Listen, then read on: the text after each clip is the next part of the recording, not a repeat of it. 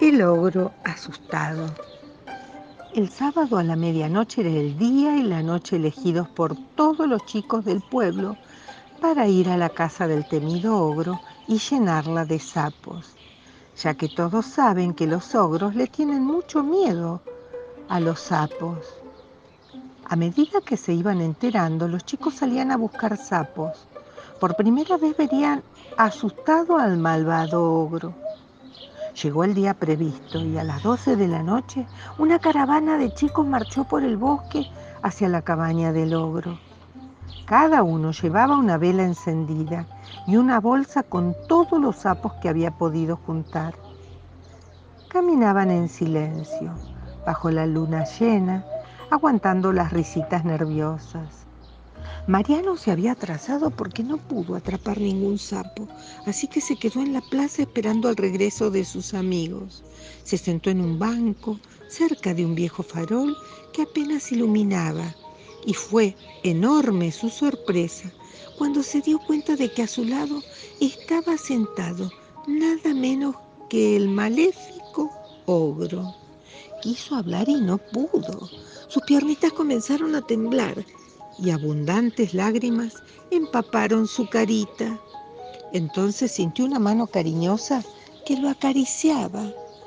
No tengas miedo, no te voy a hacer nada, dijo el ogro despacito. Pero si vos sos muy malo, balbució el nene, ¿y por qué no estás en tu casa?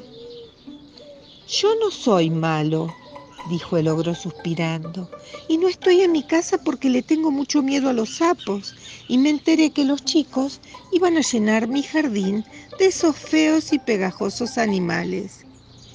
¿Y quién te contó? quiso saber Mariano. Una adivina lo vio en su bola de cristal y se lo contó al hombre lobo.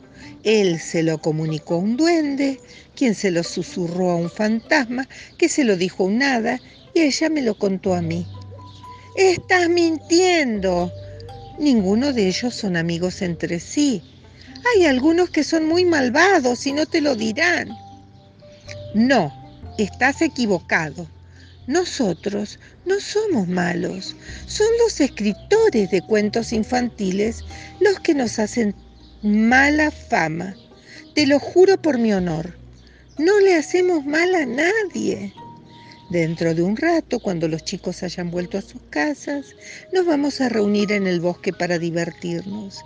Si venís conmigo, los vas a ver sonreír a todos. ¿A todos los malos juntos?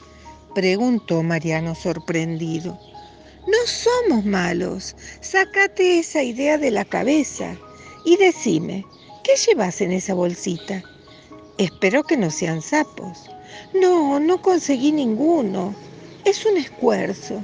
Ah, bueno, a ellos no les tengo miedo. Mientras esperamos a mis amigos, lo podés soltar y jugamos con él un rato. Pero después déjalo ir. No creo que le guste estar embolsado.